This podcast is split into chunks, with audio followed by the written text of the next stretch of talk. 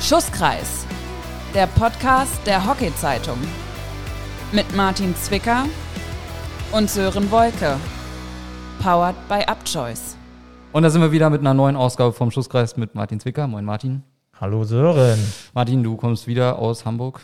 3 zu 0 gewonnen gegen Alster. Ich sehe dir auch schon an, du bist ziemlich gut gelaunt, ne? Ich hoffe, das hat auch damit zu tun, dass du wieder hier sein kannst. Das natürlich auch. Ähm, nein, ich bin, bin allgemein gut gelaunt. Aber natürlich ähm, bin super zufrieden, ähm, dass wir die drei Punkte bei Alster geholt haben und ähm, ist für uns ein guter Auftakt. War generell, wir kommen ja direkt zum Thema Restart Bundesliga-Wochenende. Das BRC-Darmspiel gegen Wespen, das erste seit, ich glaube, 140 Tagen Bundesliga-Pause ging es wieder los. Wie war es bei euch in der Truppe, als ihr nach Hamburg gefahren seid? Habt ihr euch noch ein bisschen mehr gefreut als sonst von einem Bundesligaspiel? Ja, ich glaube, wir waren einfach froh, dass wir wieder spielen durften. Ja, das ist, glaube ich, das Entscheidende, ja, unabhängig davon, dass das ein Nachholspiel war und ähm, wir dadurch vielleicht ein bisschen früher gestartet sind ähm, als die äh, anderen Teams aus der Liga. Ähm, nein, aber da hat ja komplett die Vorfreude überwiegt. Ja, da war man einfach nur froh, wirklich einfach wieder spielen zu können. Ja, und wie ich es auch schon vorher ein paar Mal erwähnt habe, sind halt die Bundesligaspiele allgemein wichtig und ähm, ist ja auch einfach schön, dass wir unseren Sport ausüben können. Wir starten mit den Herren und wollen da vor allem auf eine Begegnung schauen. Denn in der DRZ gibt es diese Woche ein Interview mit Christoph Bechmann und da wird es sicherlich auch um das Spiel seiner HTRC gegen Krefeld gehen. Ein umkämpftes 4 zu 3. Drei, äh, drei Tore von Michael Körper. Ist das, es war schon ein wichtiges Spiel auch den HTRC, sag ich mal, dass du auch Krefeld so ein bisschen auf Distanz hältst. Hättest du damit gerechnet, dass das so knapp wird auch?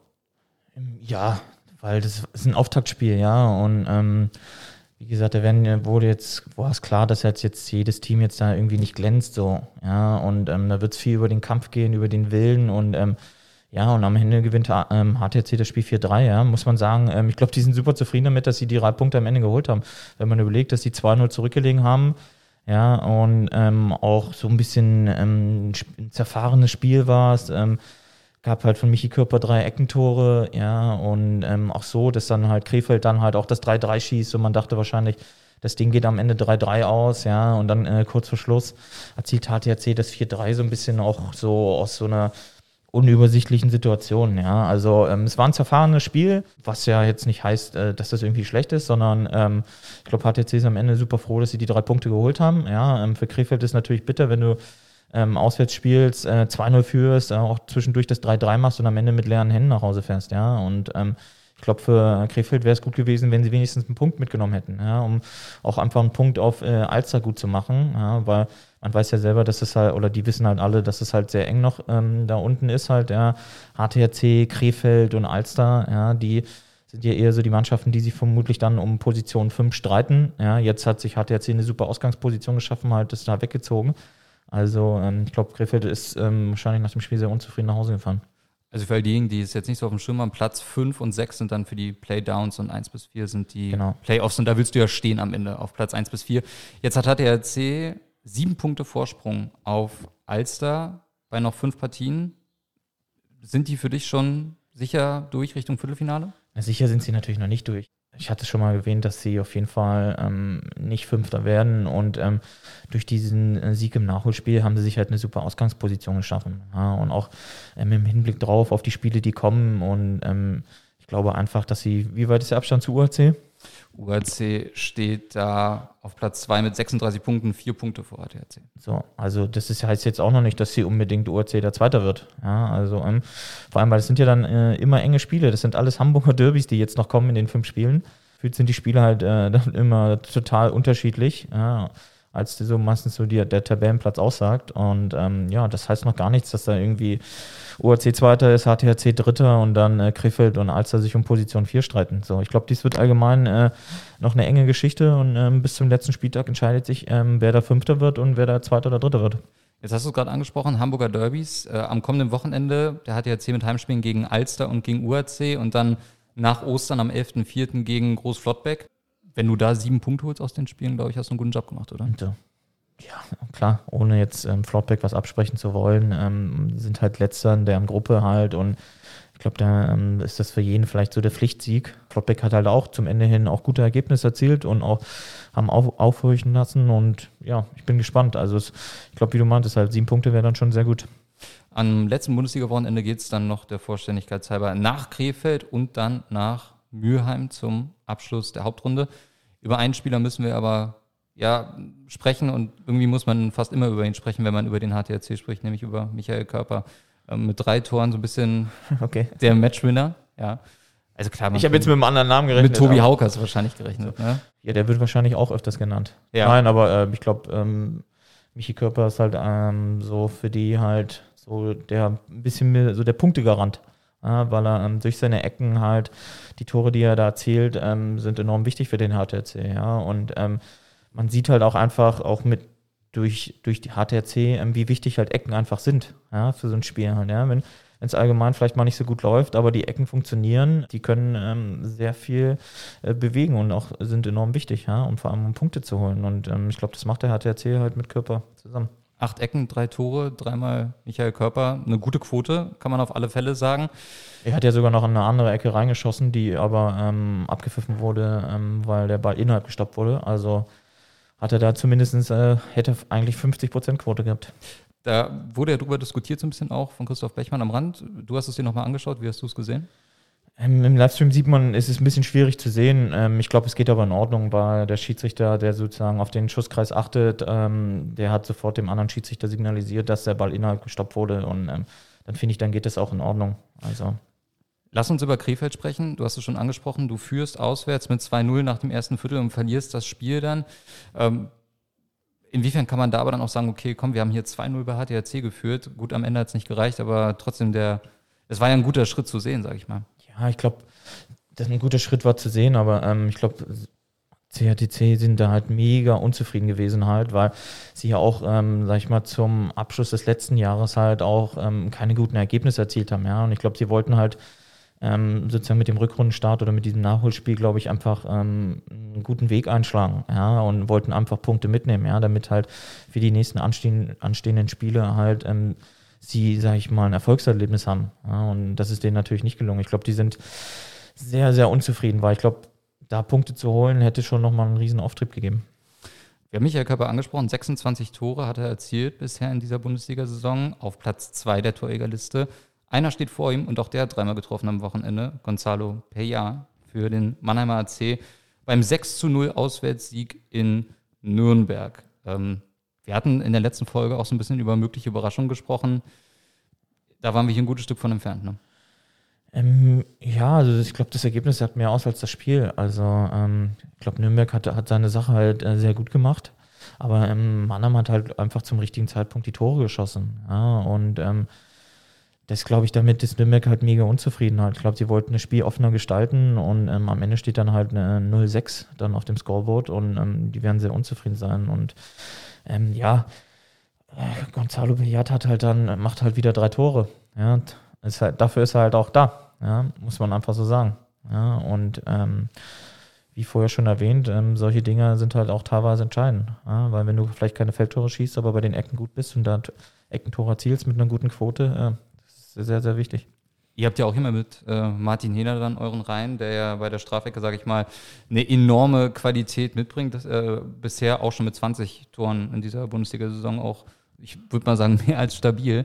Äh, Inwiefern, vielleicht aus deiner eigenen Sicht, nimmt das auch so ein bisschen Druck aus der Mannschaft raus, wenn du irgendwie merkst, so, na, okay, das steht lange 0-0 und das läuft irgendwie nicht, dass du weißt, okay, uns reicht aber auch eine Ecke. Ja, das wäre schön, wenn eine Ecke reicht. Also vielleicht, Ähm, ne? Nein, man, ähm, ich glaube, so auch so die Teams, die meistens, die in den letzten Jahren ähm, immer oben standen, ja, und das sind halt auch die Teams, die halt eine, eine, guten Ecken, äh, eine gute Eckenausbeute haben.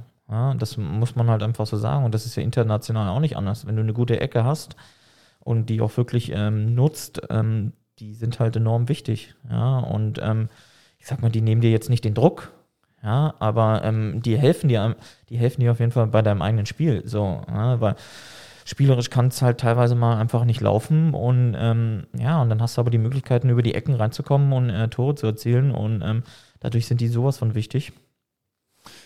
Wenn du jetzt Trainer wärst und du müsstest dich entscheiden, Gonzalo Peña oder Michael Körper? Für die Strafecke jetzt nur. Nur für die Strafecke, Ja. ähm, dann würde ich mich wahrscheinlich für ähm, Payat entscheiden. Und ganz generell? Die Frage hast du nicht gestellt. Jetzt habe ich sie auch danach dann gestellt. Und so. Willst du keine Antwort geben zu?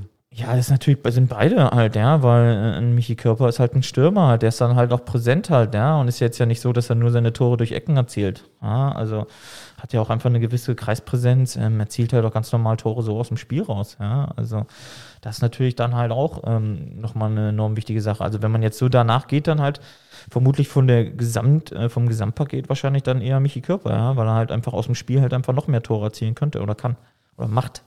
Ja. Haben wir eine klare Antwort, da freue ich mich drüber. Äh, genauso klar war es auch für dich selbst, jetzt kommen wir nämlich zum BRC in Hamburg beim Club an der Alster, 3 zu 0 Sieg nach Toren von Nikolaus Borchert, Tino Volkert und Luis Gil per Strafecke. Jetzt haben wir das Glück, dass wir von dir nochmal den, ich sag mal, On-Field-Spielbericht bekommen können. Oh Gott, dann haben, so viel Zeit haben wir noch gar nicht. Da kannst du ja kurz fassen. Ähm, nein, wir haben ähm, ein sehr ordentliches Spiel abgeliefert. Ähm, sind super zufrieden, war eine super mannschaftliche ähm, Leistung, ähm, sehr geschlossen und ähm, ja, wir haben ähm, konzentriert gespielt, haben ähm, zum richtigen Zeitpunkt auch immer sehr gute Nadelstiche setzen können und auch die Tore erzielt. ja, und entscheidend war, dass wir Alster immer eigentlich ganz gut weit weg von unserem eigenen Tor gehalten haben. Euer Trainer Reim van Eyck hat auch gesagt, ohne Gegentor musst du erstmal hier wegfahren. Äh, inwiefern gibt das auch nochmal ein gutes Gefühl. Ich meine, zu Null zu spielen, gerade im Hockey, ist ja wirklich sehr selten, sage ich mal. Und dann gegen eine gute Mannschaft wie Alster. Ähm, wie sehr gibt das euch auch nochmal Selbstvertrauen? Ähm, nein, es bestätigt dann äh, eigentlich unsere Defensivleistung. Und ähm, wie Ryan van Eyck das schon gesagt hat, ähm, muss man erstmal machen, ja, weil man muss es einfach so sehen, dass es das erste Spiel war nach langer Zeit, dann auch noch auswärts unter gewissen Umständen und ähm, dann spielt man am Ende zu null, dann ähm, sind alle super zufrieden halt. Ja, und ähm, das zeigt einfach, dass wir halt ähm, gut verteidigt haben und ähm, das ist das Entscheidende, aber ähm, das muss man im nächsten Spiel auch wieder machen. Das erste Spiel nach so langer Zeit und den wirklichen Startschuss haben die BRC Damen gegeben am Samstag im Berlin Derby gegen die Zehner Wespen. 3 zu 0 Sieg, Doppeltorschützin Jana Gonnermann. Ähm, ganz kurz zur ersten Halbzeit oder nach der ersten Halbzeit stand es dann 0 zu 0. Äh, inwiefern hattest du dann auch so ein bisschen oder hättest du ein bisschen Angst gehabt, na, hoffentlich äh, schaffen sie noch irgendwie ein Tor zu schießen, nicht, dass es beim 0-0 bleibt. Das wäre ein bisschen wenig gewesen gegen die Wespen, auch anhand der tabellarischen Situation. Also ich hatte da überhaupt keine Bedenken, weil ich hatte ja auch letzte Woche äh, im Tipp gesagt, dass sie auf jeden Fall, also dass sie ja 2-1 gewinnen, richtig? Ja. ja das heißt ja, dass sie auf jeden Fall äh, zwei Tore schießen, auch wenn sie in der Vorbereitung ähm, sage ich mal, ähm, nicht die Tore erzielt haben. Ähm, ja, ich glaube, die erste Halbzeit war ähm, ganz klar für beide Seiten so ein bisschen zum Reinkommen. Ähm, ich glaube, ähm, BRC hat da schon deutlich mehr das Spiel kontrolliert. Ähm, aber jetzt, jetzt ist nicht zu zwingenden Chancen gekommen einfach. Ja, aber ich glaube, ähm, die Präsenz war da beim BRC und ähm, das hat sich dann in der zweiten Halbzeit ganz klar in den Toren wiedergespiegelt, ja, weil ähm, von Wespen ist nicht so viel gekommen und ähm, das zeigt auch einfach, dass ähm, der BRC gute Kontrolle über das Spiel hatte, den Gegner gut weggehalten haben und halt dann ähm, auch, ich würde auch sagen, ähm, zum richtigen Zeitpunkt auch die Tore geschossen. Ja, und ähm, ich glaube, dann am Ende belohnst du dich dann halt auch nochmal kurz vor Schluss mit einer Ecke, die du wahrscheinlich sonst normalerweise vielleicht dann äh, nicht reingeschossen hättest. Ja, aber da natürlich dann ein bisschen Euphorie, 2-0 Führung, ähm, da fühlt man sich natürlich deutlich besser und dann schießt man nochmal so eine Ecke zum 3-0 rein am Ende. Und die Berlinerinnen werden auch recht glücklich dann am Ende nach Rüsselsheim geguckt haben, gegen den Verfolger auf Platz 5. Die haben 2-0 geführt zur Pause gegen Harvestehude. Äh, nach einem, Doppelpack, äh, nach einem Doppelpack von Paulina Heinz nach sieben Minuten. Ähm, spielen am Ende nur 2-2, weil zweimal Laura Sänger trifft. Ähm, musst du dann so ein Spiel auch gewinnen, an der, wenn du in der tabellarischen Situation bist und 2-0 zu Hause zur Pause führst? Ich glaube, es war auch eins von den beiden Nachholspielen, die Rüsselsheim noch hat, oder? Oder sind die jetzt gleichgezogen von der Punktanzahl, äh, Punkt, Spielanzahl mit BRC? Lass mich ganz kurz nachgucken. Ähm, äh, ich glaube, ja, die werden. Ähm, ein Spiel weniger haben sie. Ja, genau. Also, das, die sind wahrscheinlich sehr unzufrieden damit und die müssen, wollten das Ding wahrscheinlich auch ganz normal über die Bühne bringen. Ja? Ähm, du spielst zu Hause, hast ein Nachholspiel und ähm, vor allem ähm, spielst du gegen einen Gegner aus der anderen Staffel. Ja, das sind ja dann ähm, immer so ein bisschen Bonusspiele ja, vor allem jetzt in der aktuellen Situation, wo sie sich auch gerade befinden und wie weit sie dann ähm, auf Position 5 in ihrer Staffel sind. Und ähm, ja, ich glaube, ähm, drei Punkte wäre für sie halt enorm wichtig gewesen. Ja, um, einfach weil es ein Nachholspiel war, aber auch ähm, so da jetzt BRC gewonnen hat, ähm, sind die halt ähm, weggezogen halt so ein bisschen, ja. Klar spielen sie nochmal ähm, gegeneinander ja, später in Rüsselsheim. Aber ähm, ja, die werden sehr unzufrieden gewesen sein, ähm, dass sie dann nur 2-2 spielen nach einer äh, 2-0-Führung. Rüsselsheim jetzt mit sieben Punkten Rückstand auf Platz 4 auf den ersten Playoff-Platz. Und was auffällt bei dem Blick auf den Spielbericht, äh, ist die Anzahl der Karten. Ich weiß nicht, ob du das äh, gesehen hast. Nee. Fünf grüne Karten und vier gelbe Karten. Ähm, spricht für mich für ein sehr unruhiges Spiel mit einer vielleicht etwas harten Linie von den Unparteiischen. Ne? Auch nicht unbedingt. Das muss jetzt nicht unbedingt eine harte Linie der Schiedsrichter gewesen sein, sondern vielleicht war es auch einfach ein sehr intensives Spiel. Ja, und ähm, das heißt jetzt nicht, dass halt nur wenn gelbe Karten ähm, verteilt werden, dass es dann halt irgendwie unfair war, sondern es war wahrscheinlich einfach ein intensives Spiel. Ja, es ging um viel. Ja, HTRC wollte, ist für sie halt auch ein Bonusspiel gewesen, wollten Punkte halt ähm, für ihre Staffel holen. Ja, Rüsselsheim genauso auch für ihre und ähm, ja, dementsprechend ging es da wahrscheinlich ordentlich zur Sache. Ja, und ähm, wie es dann so ist, halt, ja, also heutzutage, da kriegst du halt auch mal schnell eine grüne Karte, ja, einfach, ja, Angriff unterbrechen im Mittelfeld, ja, kleine Stockfall oder so, das reicht ja schon, um grüne Karten zu bekommen, ja, und ähm, nachher dann ist es dann ja auch so, dass dann oft dann auch dann die gelben fallen, ja, aber ich glaube, es war einfach ein sehr intensives Spiel. Dreimal grün für Rüsselsheim, zweimal für Harvesterude, einmal gelb für Rüsselsheim und dreimal gelb für den HTRC. Alle übrigens wegen Foulspiel. Ne? Ja, Also, also das zeigt ja schon, wie intensiv das Spiel dann eigentlich war, ja, weil irgendwie gefühlt sagt man ja, meistens sind ja dann auch irgendwie Karten für Reklamieren dabei, aber ähm, nein, siehst du, das Spiel war sehr intensiv.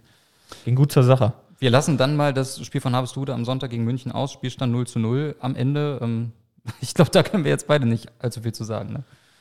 Ähm, nee, also ähm, ich glaube, HTRC ähm, hat sich auch ein bisschen mehr ausgerechnet dann, glaube ich, von dem Wochenende. Ja, also ähm, sag mal, mit dem 2-2 in Rüsselsheim ähm, werden sie zufrieden sein, ja, wenn man zwar nur hinten liegt, aber ähm, im eigenen, ähm, auf dem eigenen Platz ähm, 0-0 gegen MSC zu spielen, gegen einen direkten ähm, Konkurrenten aus der eigenen Staffel, ähm, ich glaube, das ähm, ist für sie zu wenig.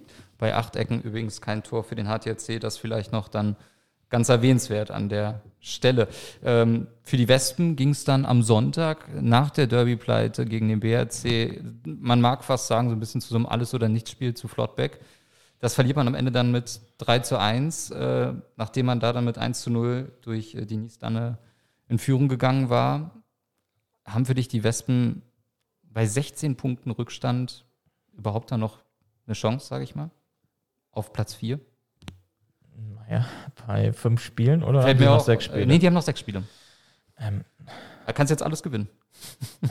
müssten, sie müssen ja alles gewinnen. Genau. Und Ähm, darf nein. nichts mehr holen. Ganz ehrlich, ähm, das wird auch nicht passieren. Also ähm, sie werden sich auf jeden Fall in der, in der Abstiegsrunde wiederfinden, aber, ähm, das, aber das heißt ja im Endeffekt nichts. Ja, weil in der Abstiegsrunde, ähm, da geht es um alles oder nichts. Und ähm, ich glaube, für Wespen wird es jetzt entscheidend sein, äh, in den sechs verbleibenden Spielen, dass sie einen, äh, einen guten Spielrhythmus bekommen, dass sie auf ähm, Wettkampfniveau kommen, ja, so dass sie halt dann ähm, wenn die äh, Spiele in der Abstiegsrunde anstehen, dass sie da dann halt topfit sind und auf ihrem Niveau sind, um ähm, die Spiele erfolgreich zu gestalten, dass sie in der Liga bleiben. Ja, und ich glaube, das ist auch dann deren oberste Priorität. Ähm, ist natürlich super, ähm, wenn du natürlich jetzt dadurch auch jetzt Erfolgserlebnisse noch holst in den verbleibenden Spielen. Ja, also das, ähm, das gehört ja auch dazu, aber ähm, mit, glaube ich, mit dem Hinblick darauf, ähm, wo sie gerade stehen und ähm, worum es dann halt später geht, ähm, heißt es für die ganz klar Wettkampfniveau erreichen, äh, damit man dann in der entscheidenden Phase dann am Start ist. Stand jetzt würden sie auf den Tabellenfünften auf dem Münchner SC treffen aus der anderen Staffel. Also alles drin eigentlich Natürlich. für die Wespendamen. Inwiefern ist es jetzt wichtig, du hast gerade vom Spielrhythmus gesprochen, ist es jetzt eher wichtig, gut zu spielen und nicht aufs Ergebnis zu schauen oder sollte die Mischung passen, sage ich mal? Meinst du jetzt für Wespen? Ja.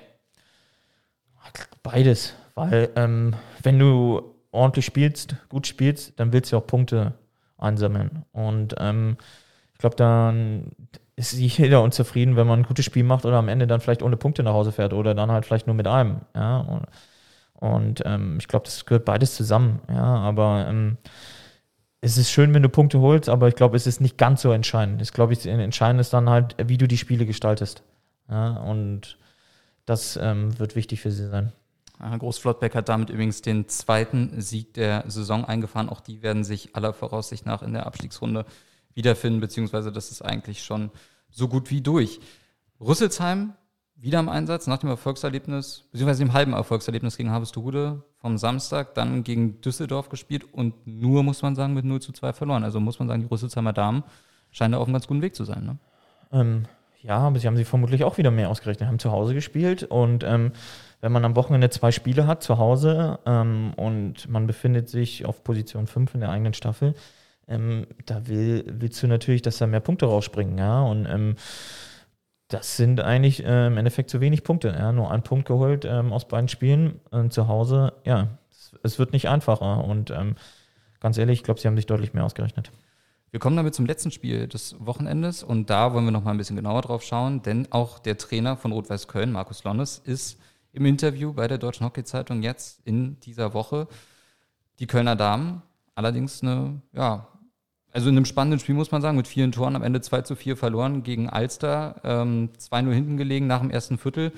Dann zum Anschluss gekommen durch Nike Lorenz und dann ging es hin und her 1-3, 2-3, 2 zu 4. Ähm, war aber, muss man ja sagen, auch echt ein echtes Topspiel direkt zum Start zwischen Köln und Alster, ne?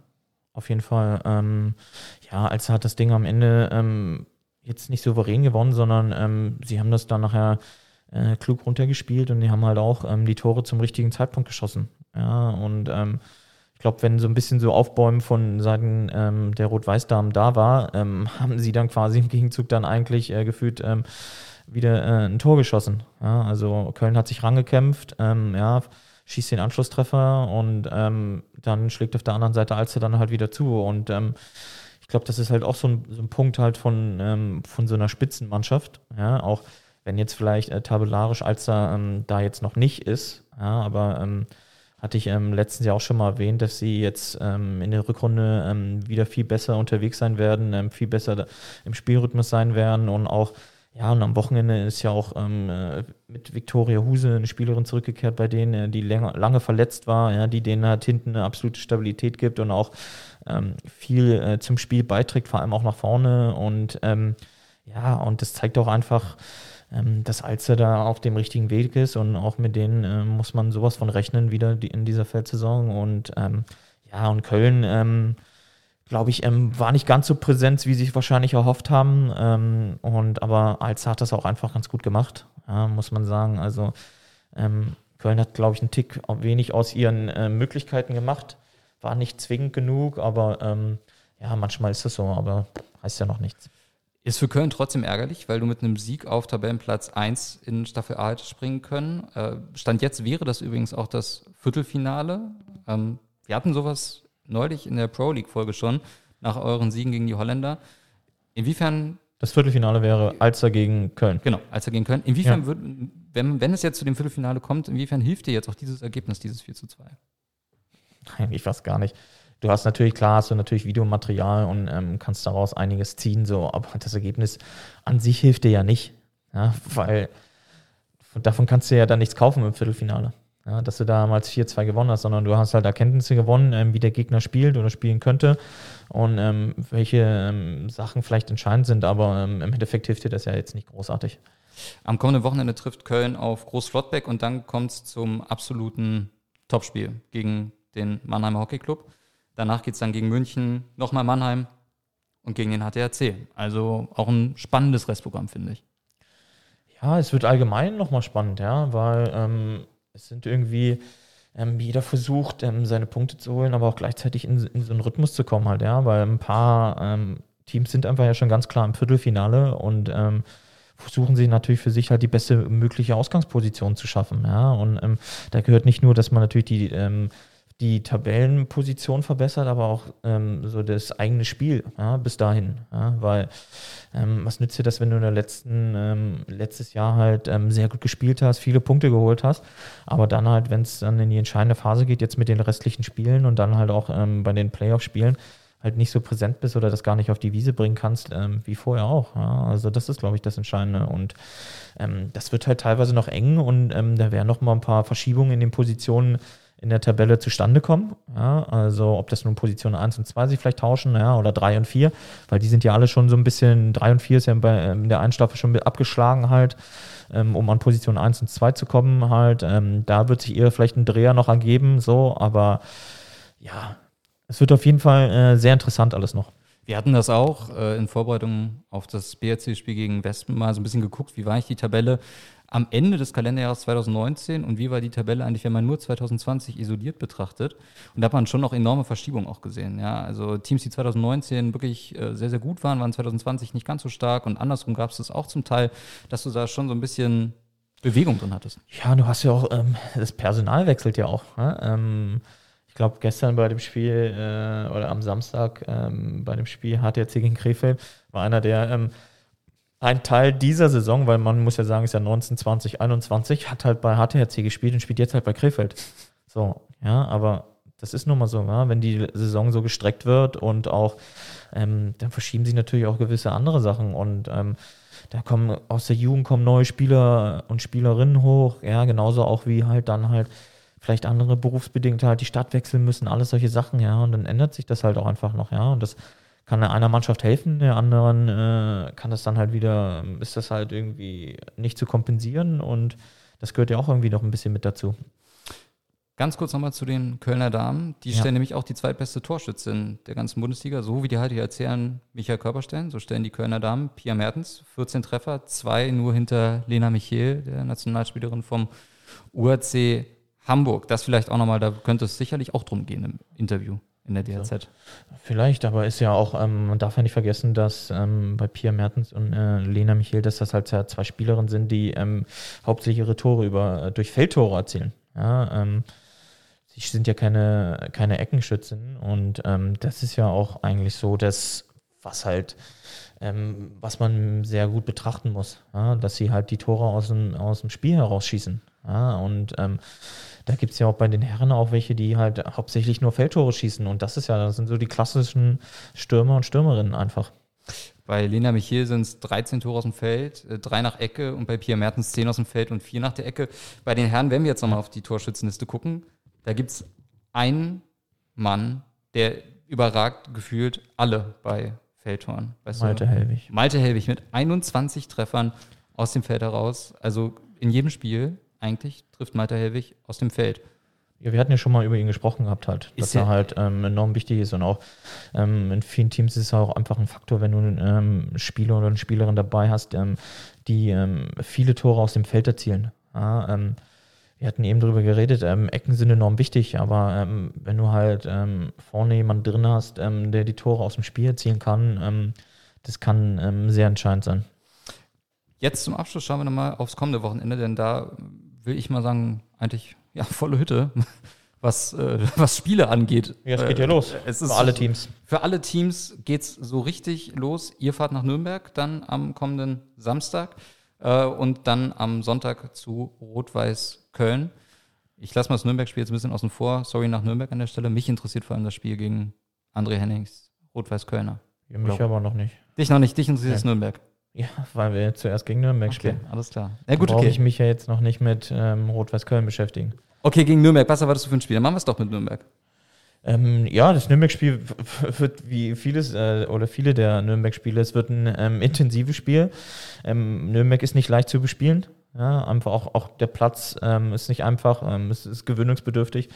Ähm, ja, aber ja, im Endeffekt, ähm, wir fahren dahin, um zu gewinnen halt, ja. Wir wollen weiter äh, unseren Weg gehen, wollen unsere Punkte holen und ähm, da gehört das Nürnberg-Spiel natürlich auch mit dazu und es ist enorm wichtig für uns. Aber wir wissen ganz genau, ähm, dass, ähm, wie wir auch, Nürnberg erst später angefangen hat mit der Vorbereitung und ähm, dementsprechend äh, wird es von uns jetzt und von deren Seite halt ähm, noch nicht ein, wird es noch kein Hochglanzspiel, aber es wird intensiv und ist ja aber auch eigentlich ganz schön, wenn es zur Sache geht. Also es gibt eine Menge tolle Spiele auch in der Herrenbundesliga. Harvestehude gegen Alster am Samstag ihr in Nürnberg und am Sonntag äh, am Samstag gibt es dann auch das Mannheimer Derby, TSV ja. gegen Mannheimer HC. Sonntag dann Harvestehude gegen UHC, Köln gegen den Berliner HC, Mülheim gegen Krefeld. Also eigentlich sind das alles Kracherspiele, die Ja, es ist volles Programm, weil halt am Wochenende starten halt sozusagen alle Teams wieder und ähm, jeder spielt in seiner Staffel. Ah, und ähm, jeder versucht äh, jetzt mit den Spielen halt äh, die bestmögliche Ausgangsposition für sich zu schaffen. Und, ähm, und da sind halt auch dementsprechend dann einige Kracherspiele dabei. Ein Kracherspiel für mich bei den Damen ist das letzte am nächsten Sonntag um 15.30 Uhr Rot-Weiß Köln gegen den Mannheimer C. Der vierte empfängt den zweiten in der großen Tabelle. Also auch da ein richtig gutes Damenhockeyspiel. Wir haben dann nächsten Montag, glaube ich, müssen wir so ein bisschen absprechen, wo ist eigentlich, wo aber am meisten los in der Hockey-Bundesliga, weil so entspannt wie heute, dass wir alle Spiele durchgehen konnten, das könnte von der Zeit Ja, vielleicht- knapp werden. Ja, vielleicht machen wir einfach ein paar Minuten länger. Ja, können wir ja auch machen. Ne? Wir können ja mal so eine kleine XXL-Folge machen. Ja, ist ja kein Problem. Wenn es viel zu erzählen gibt, ähm, dann muss die Folge halt scheinbar länger werden. Oder muss sie länger werden. Sie muss dann länger werden, weil wir vergessen natürlich nichts. Mein Dank. Ja, gut, weil du dir ein paar Sachen aufschreibst. natürlich. Muss ich ja. Ja. Ich kann ja nicht alles im Kopf behalten. So. Ja, das wäre ja noch schöner. Das wird ja gar nicht gehen. So, genau. Gut, Martin, danke, dass du da warst. Viel Erfolg dann in Nürnberg und in Köln. Dankeschön. Und äh, bis dahin wünschen wir euch eine schöne Woche und viel Spaß beim Hockey gucken. Dann am kommenden Wochenende Livestreams findet ihr dann auch wieder bei Hockey Liga Live. Bis dahin, macht's gut. Tschüss und ciao. Aus Ciao. Berlin. Ciao, bis nächste Woche.